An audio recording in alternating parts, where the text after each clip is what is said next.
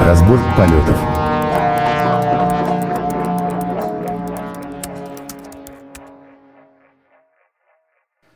Добрый день, добрый вечер, доброй ночи.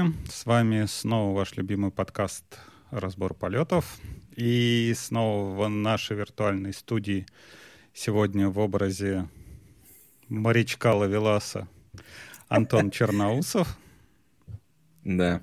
А ты знаешь, э, просто как это, всем добрый, добрый вечер, доброго времени суток, все дела. Просто последнее время как-то вот на зум-встречи приходишь, и все такие унылые сидят унылые. Я решил, что надо исправлять эту ситуацию. А так приходишь, улыбайся, все, и все такие, о, ура, наконец-то все дела. И сразу много шуток. Вот. Ну да, это как и в поэтому... парке в этом. Приходишь и начинаешь садиться на ананас. Сразу no, no, будет... no, no, no. Да. Кстати, вот. э, ноябрь, ноябрь наступил. Да. И, собственно, в ноябре, особенно в ноябре, с вами ваш тоже любимый ведущий Абашев Алексей, тоже бывает. Всем спасибо. И в ноябре случаются разные мероприятия. Конференции, конечно. Мы их любим, обожаем, и вообще про них всегда потрендеть. Это наши любимые. Вот. Э, что нас впереди ждет? А нас впереди ждет э, Джокер, конечно же, наш любимый, э, где масса людей будет рассказывать всякое интересное. Я думаю, что дорогие слушатели подслушатели нашего подкаста, конечно же, в курсе, куда идти за билетиками. Многие, я думаю, появятся. Там будет офлайн дей ну, будет в онлайне два дня, и потом будет офлайн дэй. И вот на офлайн дне я надеюсь тоже со всеми встретиться. Если кто будет, я думаю, что это будет совершенно замечательно. Офлайн дэй будет в Москве. Кстати, Федорову надо написать, может, что-нибудь предложить. Может, да, кстати, надо позвать и что-нибудь замутить, подкаститься. Да, что-то за последний последние, не знаю, наверное, пары лет как-то стало всем не, не до конференций, не со всеми э, с этими с ковидами, мероприятиями разными. Как-то все это отдалилось, но, не знаю, возвращается обычная движуха. Все, конечно, с грустными лицами, но движуха есть. Да, грустными лицами, да, вот это все. Ну, кстати, по поводу грустных лиц. А что мы по поводу нашего IT-рынка можем сказать в этом году? У нас тут одни некоторые коллеги провели э, такое большое исследование IT-брендов работодателей. И прямо даже написали целый так, пост, я бы сказал, э, чтиво на Хабар. Мне кажется, имеет смысл про это поговорить. Ну, надо, во-первых, учитывать, что это как бы рейтинг работодателей, э, то есть сам, самый лучший самый лучший ученик по версии моей мамы. То есть да, да, да. Э, это самый э, топ, топ IT работодателей по версии Хабра, и, по-моему, они использовали еще какую-то дополнительную компанию. Ну, я так понимаю, они занимались сборкой информации, но так а, платформу, где это, собственно, собиралось все, это Хабр. И мне кажется, никому не надо объяснять, какие люди... Бывают искажения. Да, какие люди бывают на Хабре, собственно, как они относятся к своим коллегам, которые тоже находятся на Хабре. Чувствую, подбираешь правильные слова, да. политкорректные, ну, чтобы, чтобы подкаст начался политкорректно, да? Но мы, мы вообще в прошлый да. раз вообще практически сдержались, до самого Про, конца да, полта... да, до самого конца держались, чтобы не, это, не перейти в категорию 18+. Я надеюсь, все-таки э, в этот подкаст мы как бы попытаемся возвращаться в лоно Родины и попытаемся быть э, ниже 18+, рейтинга, чтобы нас все-таки могли слушать и дети. Вот. Ну, да. И, собственно, рейтинг э, IT-работодателей э, собирался на Хабре. Собирался он... Э, Ссылочку брось, кстати, в, в эфир. Сейчас, а Потому что... У тебя нет под рукой? А, или ты в этот, в, в чат бросил? В этот... Э... Сейчас, а что-то куда-то я не туда бросил вообще. И не туда бросил? И, и не то бросил. Ой, я брошу ее.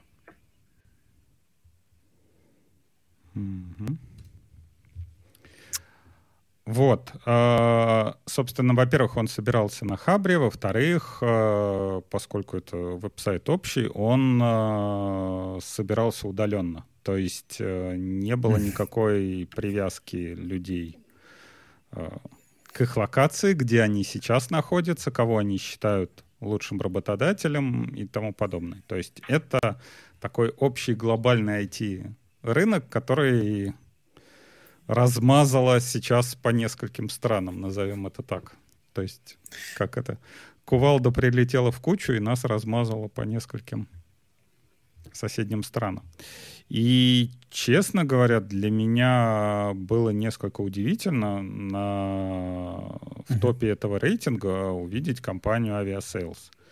То есть, э, если так прокрутить немного назад, то есть я помню, даже, по-моему, лет 5-6, наверное, назад, а, у них было какое-то такое, такая аура, скажем так, они были новые на теме, на теме дауншифтеров, то есть Насколько я помню, изначально они позиционировали себя, что они там где-то в Таиланде все сидят, а, было такое, все, да, было. Все подразумевает это релокацию, все они там вместе живут и работают, и э, как бы это, по-моему, единственное, что их отличало от, тогдашнего, от тогдашних работодателей на рынке труда.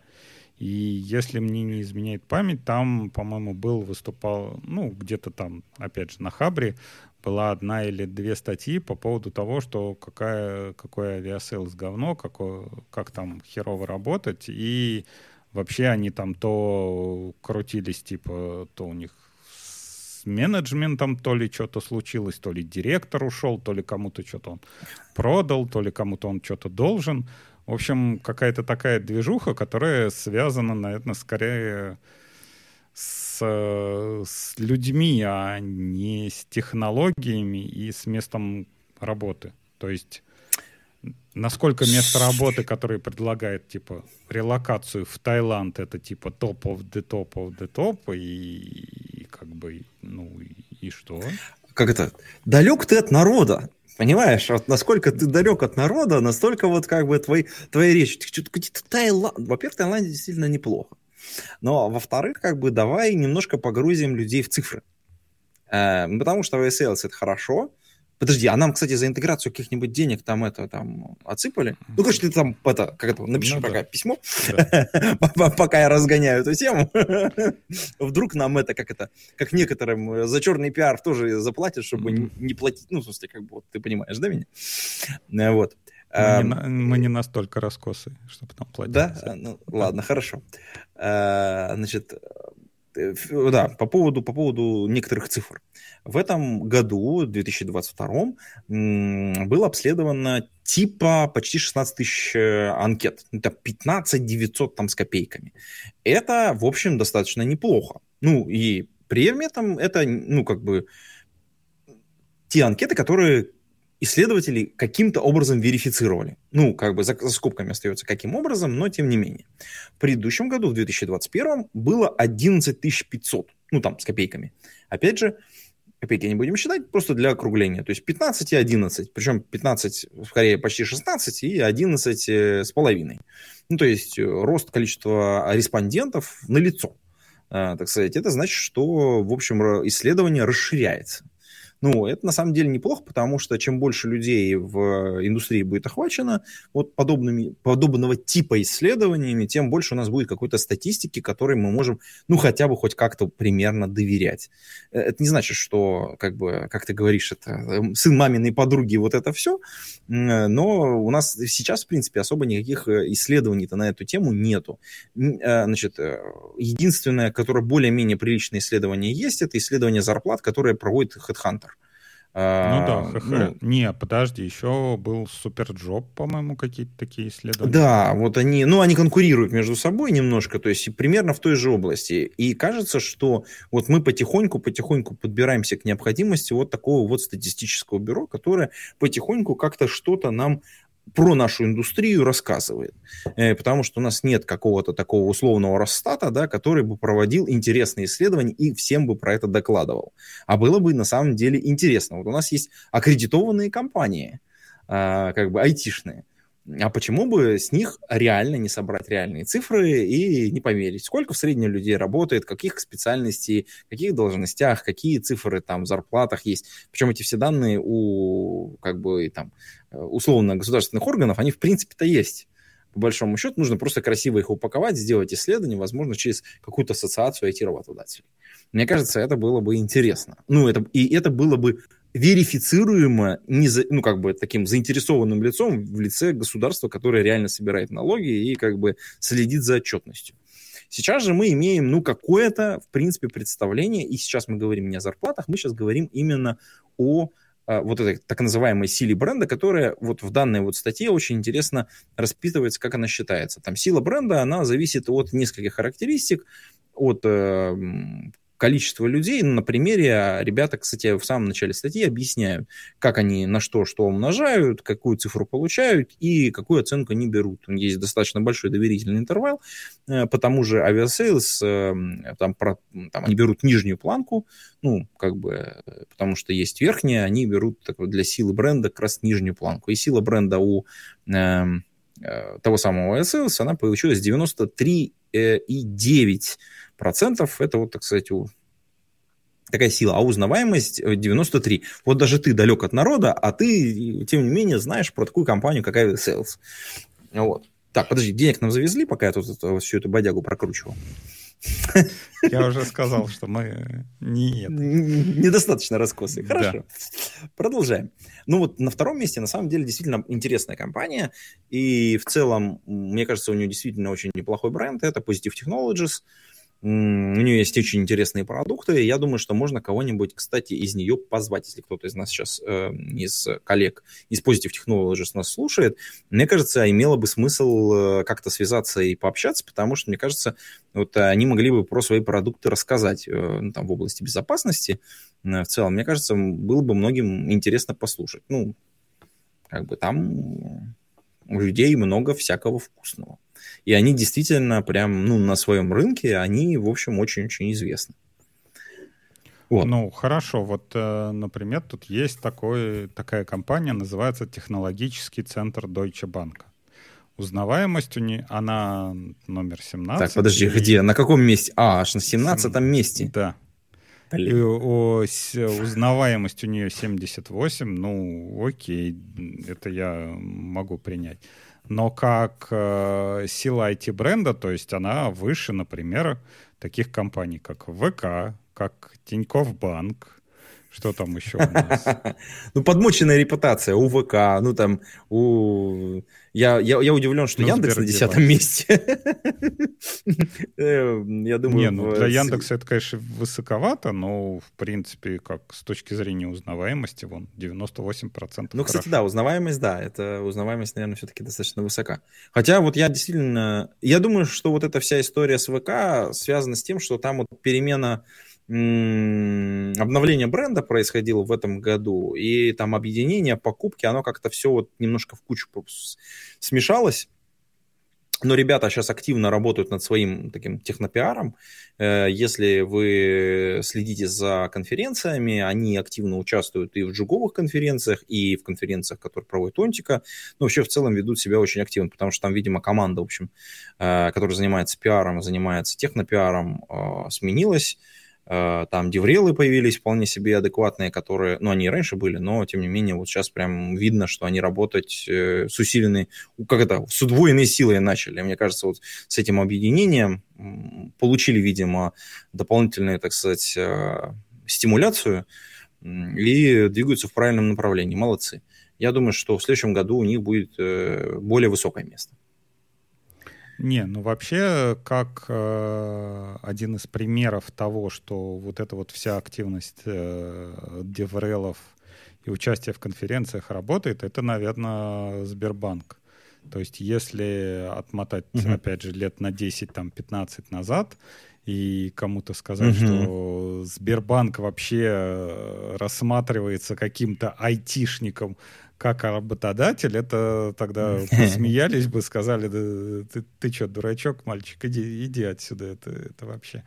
И за последние годы они, вот надо отметить должное, что они проделали огромную работу, и в принципе сейчас рассматривается, ну, скажем так, ну, в пятерке-то они точно да, есть, на мне кажется, людьми, вот такие. Да даже уже то, что они рассматриваются как такой технологический работодатель и считаются не какой-то унылый такой, не унылым банком, это уже большой плюс, и можно посмотреть, как оно все работает.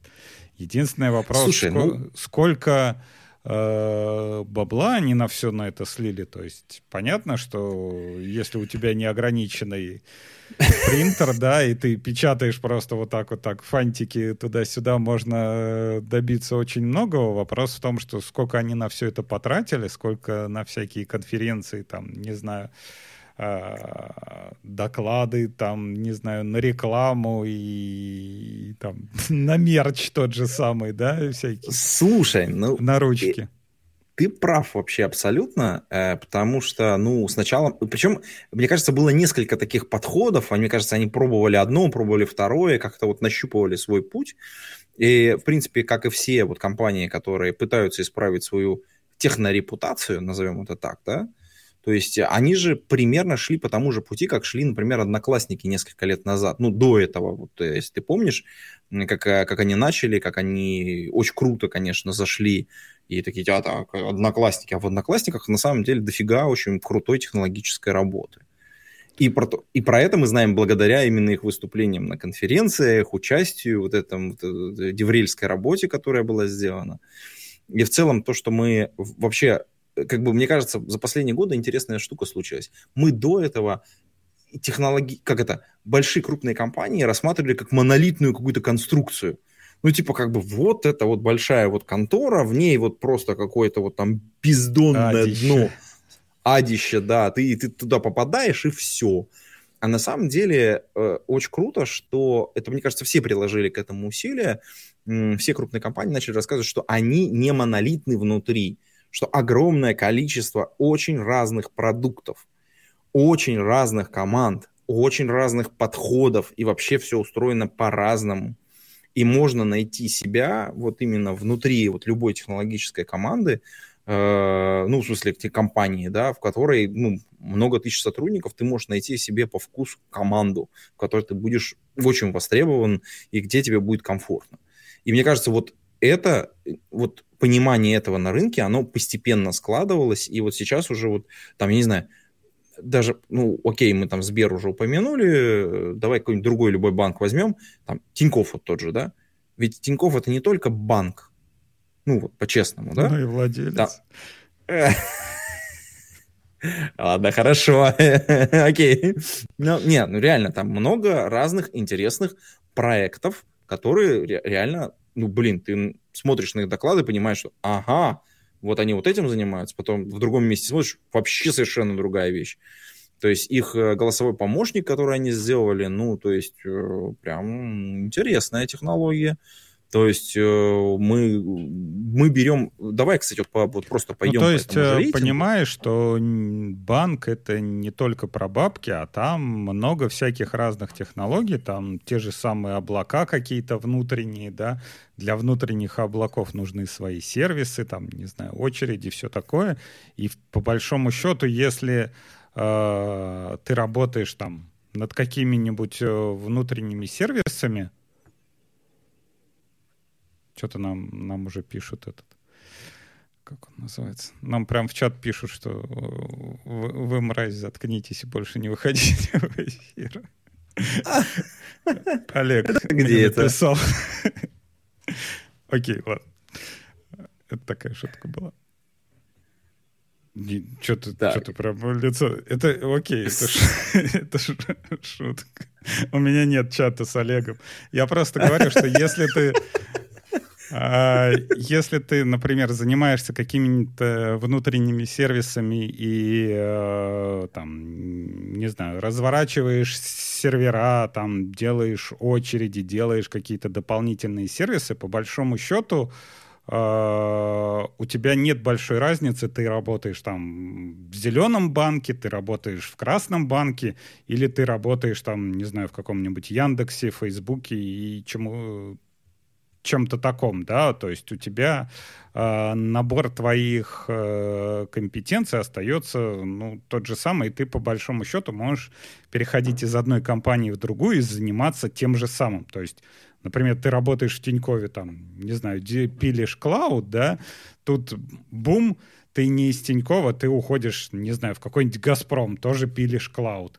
Потом там из «Газпрома», не знаю, прыгаешь еще в какую-нибудь большую компанию, ты, ты пилишь тот же самый клауд, да, сверху над тобой меняется начальство и меняется как-то предметная область, но по большому счету вот эти айтишные сервисы, они остаются точно такие же. Ну да. А, а, Слушай, а, а вот, кстати, вот... а я еще хотел по поводу одноклассников, это как он? Я помню, да, что они заходили и заходили вместе со Сбером, везде они светились, но как-то вот последнее время, последние несколько лет, я, честно говоря, вот про Одноклассники вообще Знали, ничего да. не слышал. Пос последние вот три года, мне кажется, они как раз вот перед ковидом они вот последний раз что-то делали. Да, и как-то пропали. И как-то пропали, да. Видимо, там как-то поменялось все. Но... Их аудиторию покосило просто ковидом. Нет, сегодня может у нас быть, не 18 плюс, сегодня мы будем шутить. Искрометнить. Искрометнее, когда покоси, покосило, хорошо. Ну, слушай, ну, на самом деле, это вот... если... Э, вот давай, кстати, посмотрим на этот список, и кто, кто тебя в этом списке удивил или не удивил.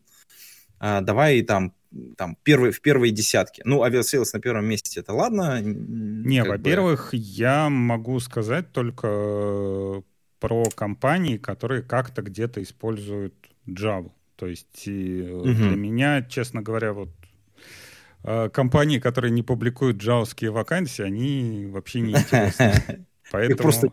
А, ну хорошо, окей, давай... Говорить про тот же какой-нибудь э, Redmond э, робот, да, я могу сказать, что да, чего-то они там на, на Хабре выкладывают, но, по-моему, они там то ли JS, то ли что-то такое, и как бы, ну, никак ко мне не относится. Ну, понятно. Ну, смотри, а, тебя удивила какая-нибудь из компаний, которая здесь опубликована вот в списке, то есть, которая появилась и ты такой думаешь, блин, что-то странно, что они тут есть в этом списке, или наоборот. Вот интересная там компания на 27-м месте, Северсталь. Вот, блин, я прям удивился. То есть, если московская биржа, которая на 28-м месте, меня нисколько не удивляет, потому что это все-таки как бы понятно про IT, про нагрузки, про, про скорости, про то, чтобы написать приложение, и ребят действительно что-то пишут. А вот что там в Северстале? а для меня вообще открытие, что у них там есть большой IT какое-то, и это, типа, у них там сильный бренд. Как-то вот я прям... Не, ну да, вообще, как бы всякие вот Северсталин, ЛМК, Сибур, то есть все знают, Не, ладно, что... Сибур, там как бы прям в Сибуре много всякого разного произвол... происходит они, конечно, там серьезно. Там химическая промышленность, э, вокруг этого всего э, куча работы всякой разной, которую нужно делать. Просто про них хотя бы слышно, про, про Сибур, а про Северсталь я вообще ничего не слышал. Если говорить про то, что кто-то удивил, кто-то угу. удивил со знаком плюс и кто-то удивил со знаком минус, то есть Могу я сказать про номер 30 это Леруа Мерлен, то есть, э, ну, 30 это, скажем так, в первой тридцатке айтишников попали, да, и опять же, я видел какие-то статьи там на Хабре э, выкладывали, но, честно говоря, вот те стоны, которые доносились до меня, я, я честно говоря, не помню, что кто-то говорил, что в Леруа как-то интересно, хорошо, там современный стек, там, не знаю, все разработчиков э, любят, холят и лелеют, и э, как бы почему они оказались ну, на 30 месте, я не очень понимаю. И а тут... с другой стороны у нас есть другая компания, тоже зеленая, э, которая называется Крок. И вроде нам товарищ Когунь нам все, все уши прожужжал, нас, насколько Крок замечательная компания и насколько там хорошо работать и, и как все, все это было. А как бы, ну, народ-то, глаз народа-то с этим как-то не согласен. Э, слушай, ну, во-первых, у Крока не сказать, чтобы сильно много людей и не слишком много вакансий. Это первое. Второе, э, как бы по сравнению с Леруа Мерлен, ну, конечно, сложно их вот так вот, если рядом поставить, то интересно, потому что я, например, про Леруа Мерлен, в общем, немножечко знаю. Надо, мне кажется, Сугрубова позвать к нам тоже в подкаст, если он придет, потому что у них там сейчас фриз на всякие выступления и все остальное. Вот. А при этом российское отделение именно Leroy Merlin очень неплохое. Они отстояли возможность сделать самостоятельно платформу в России. У них много всего написанного, они контрибьютят достаточно сильно, хорошо выступают, э, рассказывая про всякие нюансы, некоторые вещи там, кое-что даже про сервер лес. Э, так что... И поэтому ты их любишь. Ну, что сделаешь. Такой вот я любвеобильный. Вот ты тоже немножечко serverless, serverless пользуешься? готов на все. Ну, нет, не, не совсем на все. Во-первых, как бы я могу покритиковать. Вот, например... Ой, да ладно, а... вы там в Питере сидите, у вас там. На все, на все. Ладно, ладно. А, хорошо.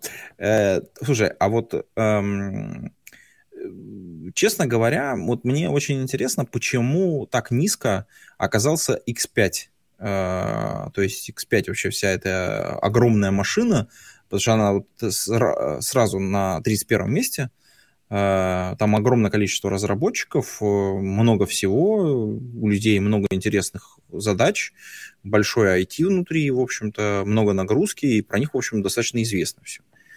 Не, ну ты То есть это... тоже прям так э, примеряешься, что вот эти вот процентики, типа десятой доли процента, это что-то значит. То есть я, я бы скорее рассматривал вот категорию, как бы, кто за 50, да, это все примерно одинаковые. То есть если брать, например... А, ну, типа там десятками, типа да, какими-то. Типа. Десятками, то есть там Контур, Московская биржа, ну, Леруа, там, Газпром. Э, нефть, Росатом, я думаю, оно в принципе одинаково, да, и так затачиваться на то, что там, ой, а вот тут вот на одну десятую больше, а вот тут вот на одну десятую меньше, поэтому я туда не пойду, оно, конечно, как бы это слишком. Вот что э, говорить про то, что прям совсем неприятно, неприятно удивило это, во-первых, э, конкурент X5 это Магнит, то есть, ну, не знаю,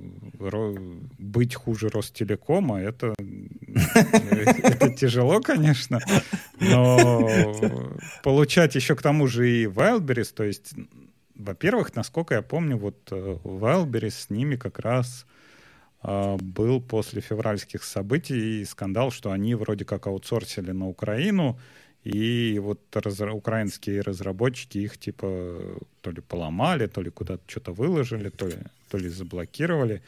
И я думаю, что, скорее всего, вот сам по себе э, вот эта ситуация, да, когда типа мы экономим на всем и используем украинский аутсорсинг для всего, это само по себе говорит о компании.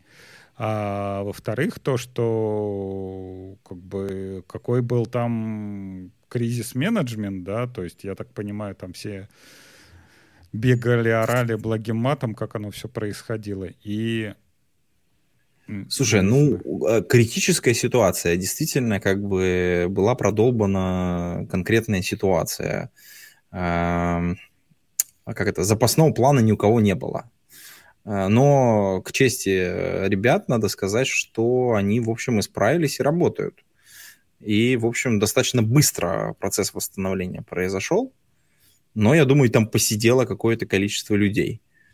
Э, в смысле, посидело в смысле волос, а не посидело в смысле села. Не, ну, может быть, там кого-то поймали, то есть это же не... Ну, по- по-моему, это вот как раз это не, не факап, это уголовно наказуемое преступление, да, когда ты э, вносишь изменения в инфраструктуру там кого-то. Как минимум, да, на деньги можно кого-то Слушай, ну это, кстати, да, мы скоро вот, э, мы почему-то этого раньше как-то, мне кажется, не связывалось одно с другим, а сейчас, мне кажется, очень понятно, да, вот ты в инфраструктуре нагадил, люди потеряли деньги, причем большие, я думаю, в общем, в принципе, там дневная выручка того же Wildberries, она, ну, а, как это, работать и работать, короче, в общем. Да. Вот да. что вот что еще один э, неприятный для меня сюрприз, э, но, наверное, он все-таки будет объясним. Это то, что в сотне последние два места это вот Почта России и Почта Банк. Честно говоря, с одной стороны, да, узнаваемость их э, большая, да, то есть тут 96-97%, вряд ли кто-то не слышал про почту да, но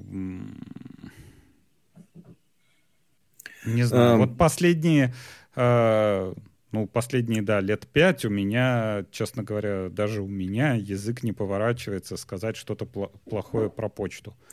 Да, ну, они только-только есть... начали своим заниматься технопиаром, потому что до этого они, ну, как бы, как это, в каком-то, в таком, в темном пятне находились. То есть работа сделана уже, ну, то есть, по сути дела, вот эта трансформация почты, она, ну, это же безумно огромный проект технологический. Ну, я даже не представляю, сколько денег там было закопано для того, чтобы, ну, в принципе, вот вырулить всю эту ситуацию.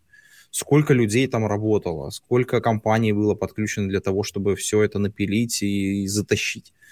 Ну, там соответствующие звезды на погоны должны были упасть однозначно. Ну Другое ну, да, дело, что, что они про это не рассказывали ну, практически не рассказывали. Вот буквально там год-два они начинают вот выходить из какого-то подполья и где-то на конференциях просачиваться вот какие-то интересные истории от них. Ну, ты видел Я помню, кого-то? Видел да, да, да. Был стенд э, почты на Хайлоде, на конференции Хайлоуд, и ребята выступали. Я был вместе на одном из э, вебинаров с э, одним из руководителей подразделений когда мы обсуждали кризисную ситуацию вот э, с переездом на национальное программное обеспечение, где он рассказывал, как они, собственно говоря, решили эту задачу до того, как она была поставлена, по сути дела, до того, как... Ну, там было пара интересных тоже эпизодов, я думаю, что где-то можно найти сейчас этот вебинарчик, э, когда мы как раз обсуждали вот, там варианты из железа, мы они были одними из первых тестиров... и тестировали наши процессора и все остальное. То есть как бы там совершенно интересная у них история. Я думаю, что они про это расскажут много где, еще много раз. Вот. Только, Нет, только они, понимаешь, к этому приступили.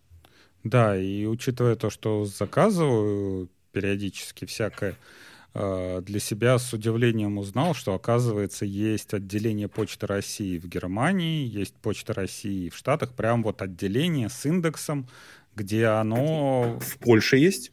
Да, где оно прям получается, то есть... Э, плюс вариант, опять же, э, кто заказывал, да, Сейчас у нас вообще-то самолеты не должны летать между Европой-то и Россией. И это, по идее, должно было как-то драматически сказаться на доставке всей почты, но при этом все работает, все быстро летает, не знаю, из Германии, как оно долетало, то есть, ну, фурами они, может, гоняют, не знаю, как там оно организовано, было, конечно, очень интересно послушать, наверное, там вот если ты говорил, да, Wildberries, они типа за один день посидели, то, мне кажется, вот почта последние несколько лет, она со всеми, со всеми этими ковидами, да даже каждый Новый год, я думаю, там сидит человек по 10. Ну, ты думаешь, откуда берутся Деды Морозы? Ну, видимо, да, это которые работники Почты России, которые от это пару новых годов повстречали, Типа, типа, а теперь типа да. сабатикал у тебя парень, да? Да, теперь Давай. Выстюг. Да-да-да, примерно так. Не, ну понятно. Эм, огромная, конечно, инфраструктурная история. Я думаю, что будет интересно послушать. Ждем от них интересных докладов.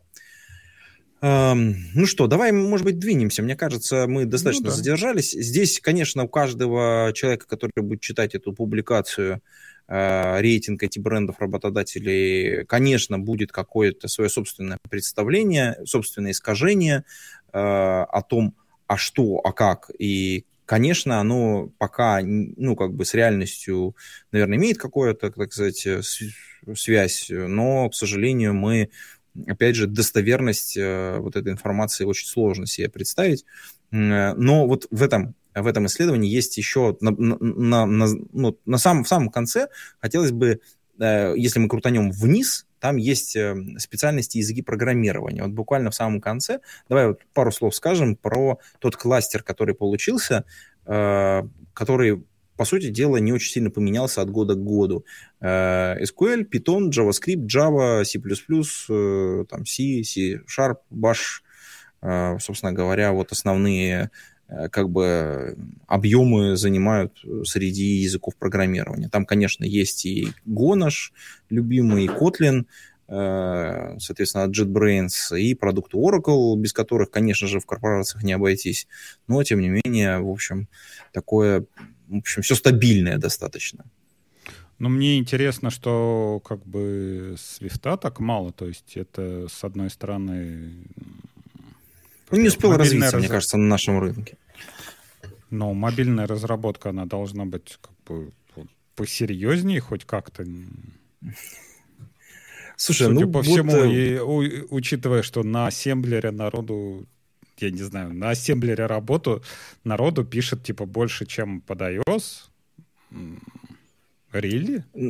Ну, я думаю, что просто это же искаженное исследование, оно искажено в определенную сторону. Возможно, у нас есть э, как бы среди тех, кто анкетируется, достаточно большое количество людей, которые пишут какие-нибудь эмбед-системы. Они такие, типа, примерно каждый второй пишет на ассемблере, для них это основной язык программирования, в отличие от всех остальных, которые делают сразу много. Там у тебя ты единичку распишиваешь на несколько языков, а тут у тебя там один-два языка, например, C++ и Assembler. Ну, C и Assembler. Ну, вообще интересно, как бы с точки зрения э, говорить о том, что какой-то язык взлетел и не взлетел. То есть вот если смотреть прям колоночка Go, Delphi и Kotlin. Это вот 8, 8 э, сотен примерно у всех одинаково. То есть Насколько эти популярные языки и насколько они взлетели, ну, можете судить по этому исследованию и не знаю. Ну, это еще раз мы говорим, всего там 15 с, копейками тысяч, 15 900 что-то там. Так что это как бы капля в море.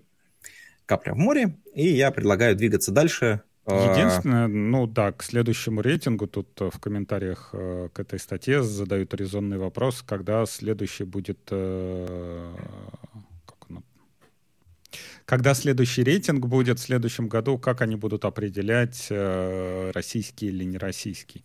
То есть почему они Aviasales, опять же, считают российской IT-компанией? А Галине отвечаем, что ссылку на статью на Хабр мы выложили в Телеграм. Ну, можно сейчас в чат скинуть. Сейчас, Давай. Да.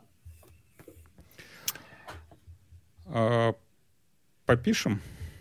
Да, давай, что, что у нас? Следующий, да. Как раз про... Что мы... Возьмем, наверное, статью Карла. Карл. Вот у нас Карл есть. Так, где у нас Карл? Карлсет. Карлсет. Хорошо. Вот. А, собственно, а, товарищ Карл пишет а, о том, наверное, самой большой части нет, давай мы зайдем немного с другой стороны. А, несколько подкастов назад мы обсуждали различные книги, упоминали как а, мистический человек.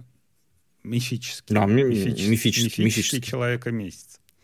Вот. И одна из идей, которую высказывала эта книга, что программирование — это вообще не про исходный код, А программирование — это про людей и конкретно про общение. То есть... Ну да, объем коммуникаций. Ваш продукт Э, это не то, что вы, не то, что у вас хранится в GitHub, это то, э, как э, общаются разработчики, как они делятся знаниями, как они вместе выполняют какие-то задачи и как все это происходит. То есть все про взаимодействие. И э, товарищ Карл заходит к нам, э, к этой идее про взаимодействие немного с другой стороны, что для того, чтобы люди э, могли обмениваться знаниями, для того, чтобы вот это вот конкретное взаимодействие вообще могло случиться, э, вам надо писать. И э, тот скилл, который вы должны развивать как разработчики для того, чтобы стать лучшими разработчиками, это как раз писать. А, потому что сейчас, по большому счету, даже все э, мигрировали с кубиклов на какие-то там удаленные работы, да, и нам приходится очень много писать и в чатах, нам приходится писать очень много документации, и помимо того, что нам в исходном коде приходится оставлять какие-то комментарии и а, кто-то же должен все это читать, скажем так.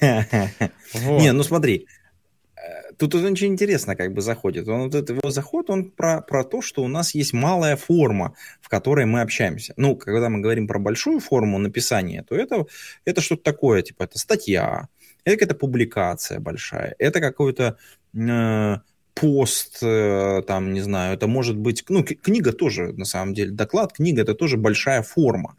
А есть короткая форма, это то, что вот мы пишем в чате, вот даже сейчас у нас в трансляции есть несколько вопросов, например, ну, вопросов, ответов, э, какие-то коммуникации. Вот, например, Галина нам спасибо говорит, спасибо передаем Галине. Вот. И на самом деле, вот иногда наша коммуникация, как вот, собственно говоря, наши Карл говорит, она, в общем, лишена некоторого контекста, э, который заставляет человека, который вроде бы прочитал одно слово, додумывать весь контекст.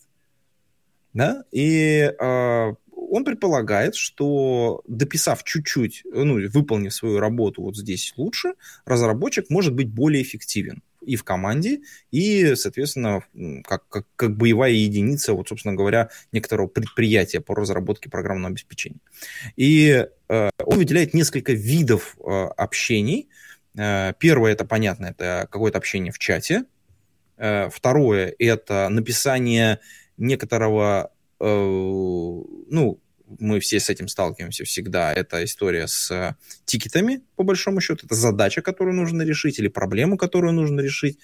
И, конечно, вот эта вот дискуссия, которая вокруг этого может состояться, то есть комментарии, а, комментарии, да, я уже, я уже отдельно отметил. И третье было что-то еще. И, в принципе, у него есть предположение, как можно улучшить вот эту вот э, коммуникацию, которая сама по себе сделает вас более производительными. Ну, то есть, грубо говоря, проявит какие-то вопросы или материализует в некотором смысле некоторые а, там, проблему более четко опишет, э, поможет другому разработчику, который читает вас, быстрее погрузиться в проблему, лучше понять, что нужно сделать, и в целом быть чуть-чуть более позитивным относительно того, как бы, как взаимодействовать с вами. Ну да, вот и... Меня, кстати, вот всегда это вот поражало, что ты берешь... А, и третий, я забыл, что третий, третий. Документация, документация третья, блин, ё-моё. Самое важное. Конечно, ну... Нет, и что самое приятное, то, что Карл приводит примеры того, что такое хорошая коммуникация и что такое плохое коммуника... плохая коммуникация. Собственно, к сожалению, Карл, он, скорее всего, не русскоговорящий, поэтому как пример, если бы он был бы русскоговорящий, он бы, скорее всего, привел пример из «Железного человека», по-моему, это второй вот э, пример неудачной коммуникации, когда разработчик, типа, твой софт говно. Вот это Хороший вот, пример, да, вот это идеально, вот это, да. Вот это вот самый э, неудачный пример коммуникации, который вы только можете э, да. сделать. Потому что люди часто, они, когда читают там сообщения от вас, они вращаются в своих, они занимаются, скажем так, своими делами, а, они там, не знаю, что-то делают, они не просто сидят, ждут вашего сообщения. И сообщение типа «у нас ничего не работает», э, «все плохо», или там, не знаю, как это, сайт не открывается, э, что-то такое, ну, они да. не дают никакого контекста другой стороне. Поэтому вот как пример он приводит, что вместо того, чтобы писать ваш софт говно, надо написать, что типа вот на странице такой-то, когда открывается там, не знаю, такое-то окошко, и я в этом окошке ввожу там, не знаю, а-а-а-а-а, и нажимаю на кнопку, мне там выдается ошибка. Вот это вот как бы правильная коммуникация, и если вы э, освоите вот эту вот коммуникацию, с вами будет приятно общаться, потому что э, всегда, когда прибегает какой-то человек и, и начинает орать, ой, ни, ни хера не работает, ничего не работает, и надо еще потратить полчаса на то, чтобы вытянуть из него эту информацию, так или иначе, да, то есть и надо там, не знаю, залезть э, с ним, посидеть скриншот, ну там, посидеть, посмотреть, что он делает. То есть он не может э, э, описать последовательность действий, которые он делал. Он не может сказать, где он что нажал, куда нажал, когда нажал. А вот это вот, конечно, очень плохо выглядит со стороны разработчиков. И угу. опять же, если брать какую-то документацию, написание документации, а, к сожалению, да, э, часто документацию пишут на отъебись, да, что вот там. Если, если А, то Б, если в комментарии там, не знаю, в комментарии перекладывает, э, перекладываю из переменной А в, в переменную Б, вы пишете там, а вот перекладываю из А в Б да, не объясняете ни откуда это взялось. Это может быть, например, там ссылка на тикет в джире, да, то есть вот, например, когда-то там у нас была такая ошибка, и вот мы решили это сделать.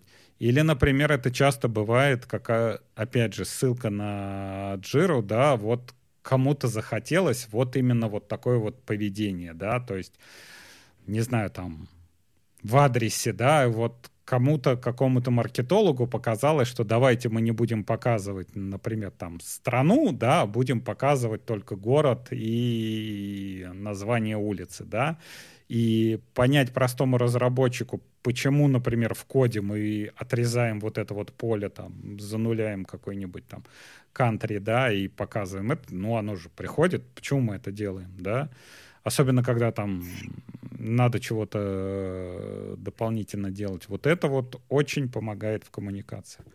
И, ну, наверное, еще последний, а он, скорее всего, не указал э, это.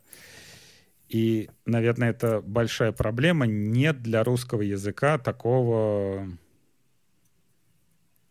такого инструмента, как э, Grammarly. То есть, а, если блин. для английского языка, ну вот есть, ну просто такой вот сервис, да, то есть ты там пишешь какой-то текст, и она его, ну хоть как-то его вычитывает, да. Э, ну, вам там как самое это главное, там самая главная вещь, это она тебе помогает улучшить его. Она говорит, чувак, вот здесь можно вот так. И, ну, и там предлагает тебе слова формы, которые, ну, то есть прям реально, ты как топором вырубил письмо, а оно тебе помогает сделать его, ну, черт возьми, как native спикер написал, вот прям реально. Ну да, то есть, ну, или вот ситуации, как в резюме э, бывает. Типа я делал, я делал, я делал, я делал, я делал. Вот читаешь иногда такое резюме, ну, ну загрузи ты нормально э, в этот, ну вот в Grammarly, да, пусть она тебе там здесь ты вот так вот, здесь вот так вот, то есть а, когда вы пишете английский, вы сами, сами, сами для себя, поскольку это не как, native speaker то будет по-русски. Ну, как это... Блин. Эм. Да, то есть э, понятно, что английский язык вы пишете, да. на английском языке вы пишете, да, вам вроде все понятно, но для носителя языка э, это... В научных ну, справочниках текст... писали poor English. Это такой, что? Почему, блин? А потом понимаешь, что написано, как будто ты, блин, я не знаю, левой лапой писал. Да. Вот. И для вас, как носителей русского языка, а, конечно, тяжело тексты читать, и особенно, когда выходят тексты, не так часто, конечно, приходится писать на русском языке какие-то длинные, но когда приходится читать, очень тяжело читать там с ошибками, когда какие-то обороты используются, то есть не, у нас есть не э, специфичные э, для русского языка. То есть э, вот это вот, конечно, скилл надо практиковать просто сам по себе. Есть маленький сервис Главред, он неплохой. Он немножечко не про то, не, не как Grammarly, но тем не менее он помогает некоторые... Он обращает внимание на некоторые словосочетания в твоем тексте, которые ну, было бы хорошо поправить не предлагает тебе каких-то вариантов, но объясняет правила, что вот здесь вот так вот, здесь вот так вот, пытается к тебя привести к некоторому информационному стилю, э, не улучшая текст, но при этом действительно делая его чище, я бы так сказал. Это что касается русского текста и Grammarly, а если говорить про э, средства коммуникации, то вот э, добав, дополняя, дополняя вот э, текст Карла, хотелось бы сказать, что у нас, конечно, культура если мы говорим про, например, общение в тех же чатах, еще где-то, она, конечно, очень такая тяжелая. Если в чате нет человека, который следит за порядком, ну, такой злой баба-яги, которая приходит и всех э, стращает, то там начинается вакханалия, конечно. Э, есть очень частая история, когда, например, э, в чатике приходят там новички и пытаются задавать какие-то вопросы, она в ответ получают... Вот, кстати, никогда не сталкивался с таким сайтом, давай я поищу в Google вместо тебя. Вот Нет, я всем рекомендую. В смысле, это сервис или... или... Э, короче, я помню, вот прям... такой сервис, как, который типа гифку вставлял, нет? тут такая история. Ты, короче, э, ты на него приходишь, это маленькая страничка, э, ты вводишь туда строку поиска, ну, например, пришел человек в чат, спрашивает, типа, а как, не знаю, зайти по SSH на Linux, например, да? Ты прям вот берешь вот эту фразу, копируешь ее, приходишь на сайт, вставляешь ее и говоришь э, поискать. И он тебе дает поделиться ссылкой. Ты эту ссылку отправляешь чуваку в чат. Чувак заходит на, по этой ссылке, а на ссылке прямо написано э, там огромный такой логотип Google, насколько я помню, и снизу тоже крупно написано «Давай я поищу вместо тебя». И снизу написан текст «И поискать». Ну, типа, чувак, ты хочешь как бы, ну, как... Э, Не, я помню, Уважай был... пользователей, которые э, находятся рядом с тобой в одном и том же чате. Нет, был такой сервис, который прям гифки генерил. То есть там прям вот логотип Google и типа вот набира, набивают этот а. текст, который, который ты хочешь. И он там, по-моему, первую строчку, что ли, показывал. Ну, как вот выборка из ну, прикольно. Слушай, я вот это уже не застал. Это давно было. Вот. Э, это как бы одно из правил тоже, как правильно задать вопрос – я вот это попробовал, вот это попробовал, это про то же самое, что Карл говорил, задать дополнительно а, контекст. Чуваки, вот у меня есть проблема, она такая-то, такая-то, я вот это, вот это, вот это уже попробовал, у меня вот здесь, вот здесь не получилось. Может быть, есть хорошее решение, или кто с таким сталкивался. Уже, уже чуть-чуть лучше коммуникация, которая погружает всех участников чата. Она чуть-чуть ну, заставляет больше прочитать, это... но она уже все равно немножечко такая более позитивная. Но опять же, это не только для чата, это и подходит для всяких Stack Overflow, и там пытаешься, не знаю, на форуме где-то коммуницировать. То есть какие-то такие не быстрые а, с одной стороны, в чате ты, ну, как бы особо над текстом долго не задумываешься, да, ты обычно сообщение, ну, больше минуты не пишешь, да, ты там отправить все, да, то есть если брать тот же самый там Stack Overflow или какой-нибудь форум, ты можешь как бы потратить время там на писать, да. добавить контекста, там поискать ссылки, да, туда-сюда вот скопировать, я вот посмотрел здесь, я вот посмотрел туда, вот оно как все замечательно. Вот. Угу.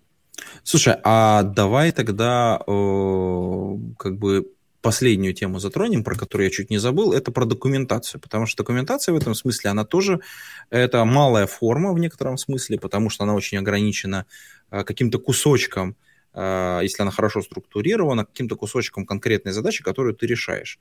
И вот э, действительно хорошая документация погружает тебя вот в решение проблемы. Чувак, ты находишься в таком-то состоянии, ты должен сделать вот это, вот это, ну, ты хочешь, точнее, сделать вот это, вот это, и э, нужно сделать следующие шаги. Раз, два, три, четыре, пять, и там... И каждый шаг, он прописан достаточно подробно, потому что да, позволяет человеку даже с половиной выключенным мозгом прочитать что-то, выполнить последовательное действие и получить результат, который ему обещан. Это неплохой вариант. А очень часто мы сталкиваемся с документацией, в которой, ну, честно говоря, поленились, и либо половины шагов нету, либо примеров нету, либо еще чего-то нет. Ну, грубо говоря, выпустили фичу, а к фиче ни примера нет, ни, ни доки небольшой нет. Это, кстати, кстати, поле деятельности для developer-адвокатов а, и комьюнити, которая приходит и говорит, а, о, возьмите мой pull request, вашу документацию. Нет, вообще... Э довольно часто ситуация, когда бывает тяжело начальство э, объяснить, что надо выделить время на написание документации.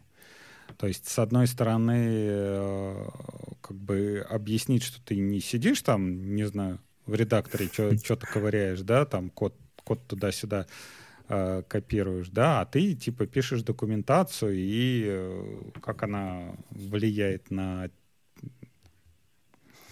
на разработку. Но с другой стороны, я могу сказать, что, наверное, последние, не скажу сколько лет, но последнее время, если у меня возникает ситуация, когда можно использовать какой-нибудь SaaS-сервис, да, то есть внешний для чего-то, там, uh-huh. ну, это может быть там обработка платежей или какая-то аналитика или там что-то такое, вот, то я, по большому счету, я себя ловил несколько раз на мысли, что я э, выбираю этот сервис по документации. То есть как бы базовый функционал, он, ну, как бы... Ну, Примерно у всех плюс-минус. Да, ну, как бы одинаково, да но когда общаешься, да, и там говоришь, ребят, вот мы хотим использовать ваш сервис, да, где у вас документация, они тебе присылают какой-нибудь вордовский документ, да, который где-то там что-то написано, и... Что больно, API больно прям виде, делаешь. Да, API там в виде таблицы, объекты там описаны, как- как-то вот так вот смотришь, так, ну, окей. Потом приходишь к другим ребятам и говоришь, ребят, э, у вас есть там э, этот, документация, они тебе, ну, окей, на, присылают ссылку, да, и там документация, не знаю, какого-нибудь уровня Shopify или э, Stripe, да, э, где там все, все есть, все э, есть примеры кода, есть там, ты можешь выбрать там разными это. Для разных языков. Да, для разных языков там, там как курлом посылать запрос, как там таким, а вот у нас есть еще, например, там SDK для такого языка, SDK для такого языка. Этот, э, как оно все двигается. Вот. То есть... Ну, э, это на самом деле очень сильно влияет, конечно. То есть полноценный learning портал, внутри которого есть и туториалы, и, и собственно говоря, сам, э, сама документация, и там гайд новичка, или как он там, курс молодого бойца, да, то есть это, ну, там, образовательные какие-то истории вокруг продукта, это, блин, прям реально очень сильно влияет на онбординг. И это та часть работы, которой нужно привлекать разработчиков, и разработчики должны понимать, что на это нужно тратить время, когда мы продаем продукт. Вот, блин, без этого, мне кажется, вообще нереально что-то продать, более-менее приличное, более-менее сложно, как это, э, как, сложно составное или там сложно интегрируемое. Не бывает продукта, который просто взял, включил, а оно начало работать. Ну, блин,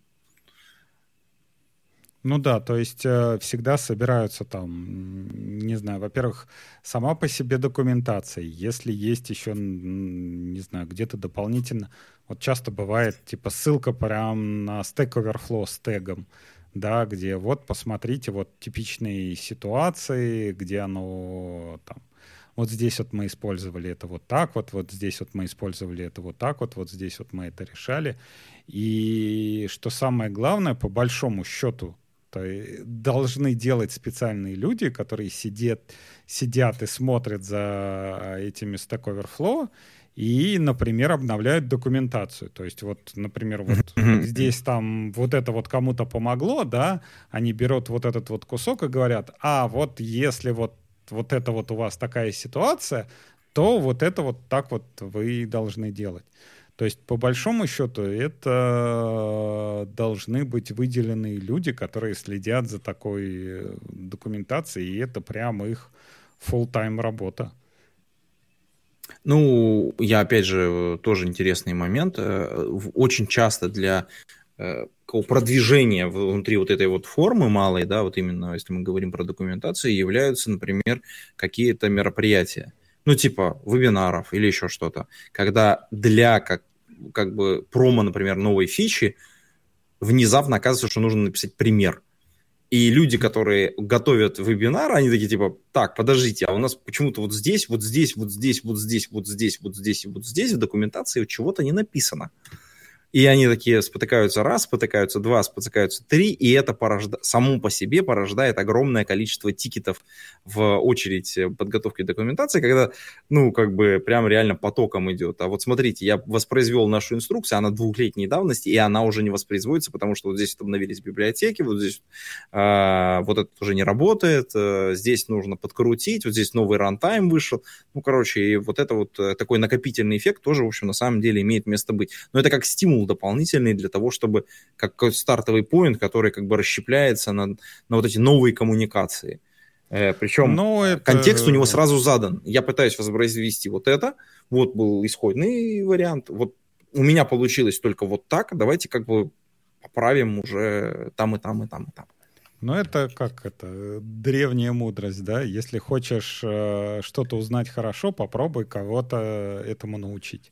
То же самое, если ты хочешь э, сделать вебинар, да, и кому-то чему-то научить, то ты сразу начинаешь э, смотреть, что у тебя в документации, сразу начинаешь смотреть с примерами, сразу начинаешь сам разбираться, да, вот как, а как, как бы я вот написал вот этот вот пример, поэтому тут, тут по большому счету... Да. Я сейчас как раз тут репозиторий уже придумано Да. Тут, кстати, коллега пишет, эм, Э, жизнь слишком коротка, чтобы читать документацию. И, в общем, он немножечко прав. Но у тех, кто не читает документацию, жизнь иногда бывает очень коротка. Это как человек, который со станками имеет дело. Хочу сказать, что знаешь, иногда хочется, чтобы у тебя все 10 пальцев остались. это, а ручки-то вот они. Да-да-да. Э, это хорошо. Ну что, а, мне кажется, хватит э, как стонать по поводу документации, что мы как-то два деда какие-то, блин, прям. Э, типа надо писать или... Ну, конечно, не хочется. Не хочется заниматься документацией, э, а хочется делать свое дело, но в какой-то момент, если не заниматься внедрением чего-то нового, то, может быть, э, пора уже подумать о том, какие технологии у нас отмирают или не отмирают. Вот э, на Reddit был интересный пост. Мы можем его немножко обсудить. Такой стариковский. Ну да, Стариковский опять, э, как это, хоронят сисадмина, да, порвали уже три баяна. Выкопали, опять закопали, опять выкопали, да. Да. А лишь по дороге успели переодеться в девопсов, да, девопсы в СРЕ, и вот это все. То есть и, и, изначально эта движуха начиналась с того, что сколько, когда облака появились, это какой? 2004 2005 наверное. Я, я уже забыл. Не, Старый. не, давно было. 2000, 2008, мне кажется, вот это была тема да. прям очень популярная, типа админы не нужны. Ну да, то есть когда появились э, облака, э, изначально э, все говорили, что вот, зачем нам теперь админы, у нас теперь нету никаких серверов, все у нас в облаках, все, все оказывается конфигурируется в облаках. А Потом в результате выяснилось, что вот эти админы, они никуда не делись, а даже их стало еще больше, потому что нам теперь нужны админы для облаков, потому что вот эти админы теперь вместо того, чтобы писать какие-нибудь кил- километровые баш-скрипты, им теперь нужно писать на CloudFormation и нужно писать там на, на Terraform. А, провиженинг, соответственно, серверов э, как, как не было, так его и нет там, по-моему, вот этот триумвират шеф папет Ansible, Ansible, э, как они были, так и остались, по-моему. Ну, даже. Прим- примерно так и остались, да. Ну, то есть э, там вся, всякие появляются, там новые, типа, по-моему, фабрик он назывался, но как бы вот эта Что троица... не зашел. Она... Да, да, ну вот эта троица, она как была, так и осталась. И в результате у нас э, мы возвращаемся опять по этому кругу еще раз. Теперь уже, я так понимаю, на тему кубернетса, что у нас теперь все вокруг девопсы, все могут писать уже deployment скрипты для, кубер, для кубера. Э, для того, чтобы развернуть кубер, типа уже ничего не надо, ты в облаке фигачишь, типа дайте мне кластер на столько-то машин, он разворачивается, и типа все, все куда крестьянину податься. Ну да, давай, мне кажется, ссылочку можно бросить в чатик, э, чтобы людям был понятен контекст. А, контекст там такой, значит, э, приходит один чувачочек э, и, такой, и начинает жаловаться, что типа вот, я вот такой старый олдскульный чувак, много-много лет э, являюсь системным администратором, ну и считает, что он неплохой системный администратор, и, возможно, так и есть. И у него прям реально болит вот эта тема, что он видит, что вокруг опять поднимается вот эта волна э, по поводу того, что вот админы, в общем, не очень нужны, давайте все уйдем от кубернетисов наших любимых, теперь давайте уйдем все в серверлесс, потому что мы не хотим связываться вот с этим администрированием, чтобы за нас все-таки облако как-то чуть-чуть вот эту нагрузку снимало. А, я так понимаю, что для, для него в очередной раз произошло вот это вот становление. То есть он, видимо, когда-то, ну, если он начал там лет 20 назад то сначала он, понятно, скорее всего, был где-то в каких-то приватных облаках, в приватных дата-центрах, даже облаком-то это не называлось, ну, просто, да, обычно да, какой-то был, да, да, то есть э, хардвар какой-то. Да, я думаю, что потом была вот эта трансформация в приватное облако, то есть, по сути дела, какая-то инсталляция, за которой этот человек следил. Потом он ушел в облака, и, судя по всему, достаточно успешно. И, и судя по тому, что он сейчас работает, э, и типичные ошибки, которые, с которыми он сталкивается, и которые он пытается пояснять ну, прибывшим, так сказать, разработчикам, ну, я так понимаю, знаешь, если это 20 лет э, админ в конторе, то, наверное, ну, как бы все, все разработчики для тебя новоприбывшие, потому что среднее количество лет, это там примерно 3-5, когда человек 5 лет, это вообще сторожил какой-нибудь. Вот, э, поэтому я думаю, что он свою балалайку повторяет, судя по всему, по кругу уже очень-очень много раз. И вот он в очеред... и, и вот он столкнулся с новым для себя явлением с serverless и такой типа, а что, типа, без... в serverless тоже не нужны админы? Я хочу разочаровать, админы в serverless нужны. Ну, в смысле как, они, э, там, serverless, конечно, отрывает очередной кусок от вот этой админской работы, но он э, ее трансформирует, оставшийся кусок, э, потому что ты по-другому э, должен настраивать свою систему, следить за тем, что у тебя происходит внутри. И в этом смысле, конечно, у тебя просто меняется паттерн работы. То есть вот как у этого чувака, он сначала он работал напрямую с железом, ну, скорее всего, здесь в посте не написано, но на самом деле, скорее всего, так и было. А сейчас он работает с виртуальным железом, вообще не представляю, ну, то есть, судя, если там Kubernetes, AWS, возможно, не в одной зоне, если он опытный чувак, скорее всего, так и есть, э, то есть, и там куча всяких разных сервисов, он, конечно, уже очень сильно поменял свой паттерн работы. Вот этот разбег между э, технологиями, которые у него были, и технологиями, которые сейчас, просто ему нужно сделать еще один шаг. Просто он не напрямую, как бы эскалация вот, э, вот это больше сервисов, а они другие, они немножечко по-другому работают, и мне кажется, просто э, для него работа никуда не денется, он будет также востребован, просто работа будет чуть-чуть другой. Вот и все. Ну, во-первых, начиная с того, что как бы рынок того, рынок э, сисадминов, он никуда не денется. То есть даже если вот вернуться к э, началу нашего выпуска с этими с IT-работодателями, да, вот всякие Сибуры, НЛМК, Северстали и тому подобное — даже если они сейчас используют там какие-то свои, ну, типа DC и там что-то такое, и даже если они решат двинуться в облака, они, скорее всего, будут строить свое собственное облако, поэтому какие-то э, вот сисадмины нужны будут для того, чтобы построить собственное облако внезапно вот все сервисы, которые предоставляют сервер-лес, там, не знаю, очереди, репозитории и что-то такое, они все работают на каких-то серверах, да, это не, не какие-то такие абстрактные вещи, которые где-то там в облаках хостятся. Это те же самые сервера, на которых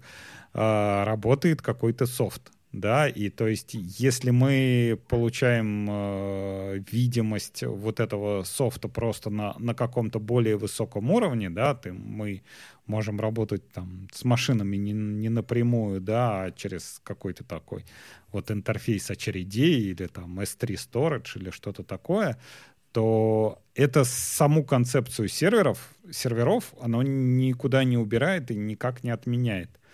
Вот, это по поводу того наличия места работы для тех же самых администраторов. Uh-huh. Вот. И э, с другой стороны, вот как я сказал, да, э, это проблема нашей профессии, и э, нам приходится постоянно учиться. Я не знаю, наверное, только наверное, какие-нибудь программисты на Каболе, да, которые один раз на, научились, им, им уже потом до конца жизни не надо ничего нового учиться. Но... Э, я думаю, что там э, вопрос э, даже с тем же Каболом, он неоднозначный, потому что, скорее всего, тебе приходится очень сильно погружаться в предметную область. Ну, то есть именно вот ту самую бизнес-логику, которую ты должен реализовать. И мне кажется, самое что интересное, что, скорее всего, опять же, это финансовый сектор, огромное количество регуляций, которые выходят, и я думаю, что там предметная область, ну, в общем, такая себе, короче. Ну вот э, даже для таких программистов нужно по постоянное обучение. И те технологии, которые новые появляются для тех же самых системных администраторов, ну, да, ты не можешь 20 лет постоянно там э, на одном и том же Linux. Даже Linux за эти 20 лет, он поменялся, мне кажется, значительно.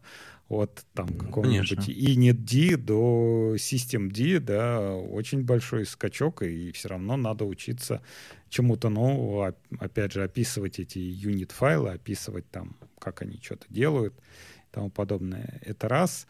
А во-вторых, никуда не девается как раз э, проблема всех э, таких микросервис, сервер-лес архитектур — это мониторинг. То есть если mm-hmm. изначально монитор, ну, как мониторинг ресурсов да, в дата-центре, это ну, такой как это называлось, монитор правой руки, да, то есть ты когда кладешь э, руку до системный блок, если он типа холодный, ну, ну, значит, все нормально, да, ничего не это. Если он горячий, то значит, где-то там что-то не, не так у тебя работает. То сейчас э, проблема стала гораздо серьезней, и для всех серы, для всех таких вот этих микросервисов, э, сервер-лес, штук необходимо сейчас туча мониторов и туча метрик, опять же, собирать, да, всякие.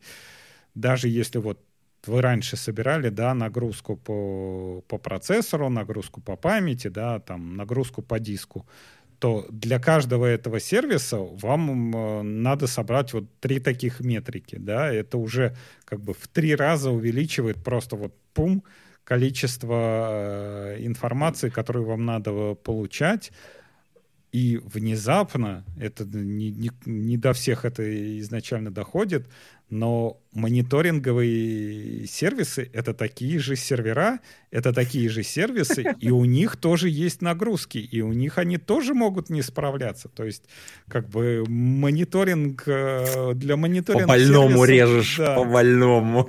Он, он сам по себе тоже, тоже чего-то стоит, и тоже его как-то надо организовывать. То есть тут продумывать что надо, например, выносить, да, из текущего клауда, да, там какой-то дополнительный внешний мониторинг, который будет уже мониторить ваш мониторинг, да, что он там там Отгружать Elastic, куда-то да. логи надо обязательно. Да, Elasticsearch да. там не, не зажрал все и не стал на индексации типа отбрасывать ваши все документы, да, ну... Да. Но, собственно говоря, если мы возвращаемся к посту вот этого э, кто же, кстати, написал-то? Ну, тоже э, ну, какое-то очень странное у него там такое длинное имя. Ну, его даже не произнести.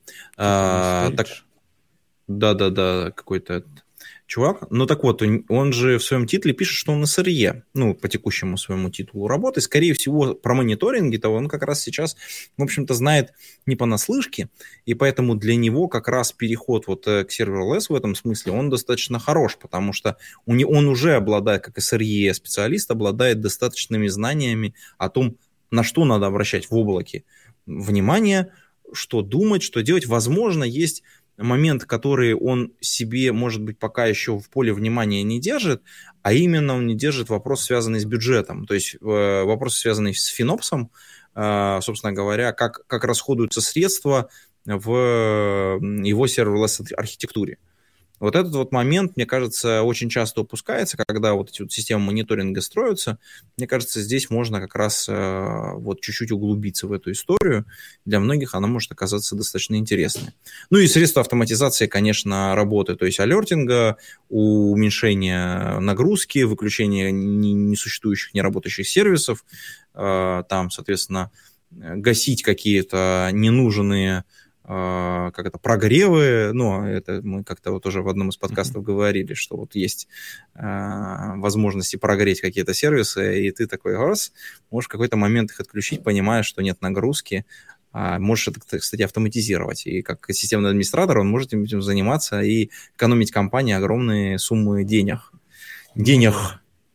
Ну и опять же, не забываем про короля всего и вся сейчас, про безопасность, да, уже на одних обновлениях dependency вы можете вообще ни хера не делать, только сидеть, обновлять dependency, искать там эти CVS и, и патчить то, что у вас есть там до скончания веков. Ну и в буквил, в здесь сделаем, потому что, например, а, ему как системному администратору с опытом, возможно, будет интересно посмотреть на какой-нибудь дистрибутив, который предназначен как раз для поиска всяких таких вещей, например, на Kali Linux. Э, в общем, ну... достаточно интересная история, мне кажется, сама по себе. Ну, Нет, Али, он, такой, он прикольный. для поиска, он, по-моему, просто как этот тул для всего. Ну, для... penetration тестинг, да, вот он а. такой, как бы он прям заточенный на это, на все безобразие. Меня знакомые ребята пользуются, прям говорят, прям класс. Я сам лично не знаком, но как бы поставил себе закладку, что вот будет у меня длинный отпуск, у меня сейчас отпуск, но он коротенький. Вот будет длинный отпуск, мне надо обязательно на него залезть и, так сказать, что-нибудь поэтовать. Мне уже обещали, так сказать, устроить челлендж. Поэтому я там весь в предвкушении. Уже уст- обещали устроить тебе penetration, да? Ну, э, ну, надо написать приложуху, а потом будем устраивать челлендж, да. Ну, тогда на сегодня будем заканчивать наш пенетрейшн. Да, можно, мне кажется, уже заканчивать, завершать. Э, разве что куда исчезают программисты. Но это можно в следующий ну, раз это, обсудить. Я надеюсь, что мы не исчезнем, поэтому мы сможем обсудить в следующий раз. Да. Ну что, тогда давай завершаться. В принципе, мне кажется, достаточно по-стариковски посидели, э, обсудили э, документацию, покряхтяли на э, админов, которые, которые, которые не нужны, как мы знаем. И наш любимый да. про работу. Да. Хорошо. Сегодня в, с нами в нашей виртуальной студии, как всегда, был наш замечательный ведущий Антон Черноусов. Ну и, конечно, наш основной хост Алексей возглавлял, так сказать, это, так сказать, шоу и действо. Да. А на этом будем прощаться. Всем пока. С вами было хорошо. Надеемся, увидимся на Джокере. Не, не, не Джокер, Джокер, а... Джокер. Джокер. Он Джокер разве? В Питере? Джокер. Ну, хорошо. Увидимся на Джокере. Всем пока. Да, всем пока. Пейте кофе, пишите, жал.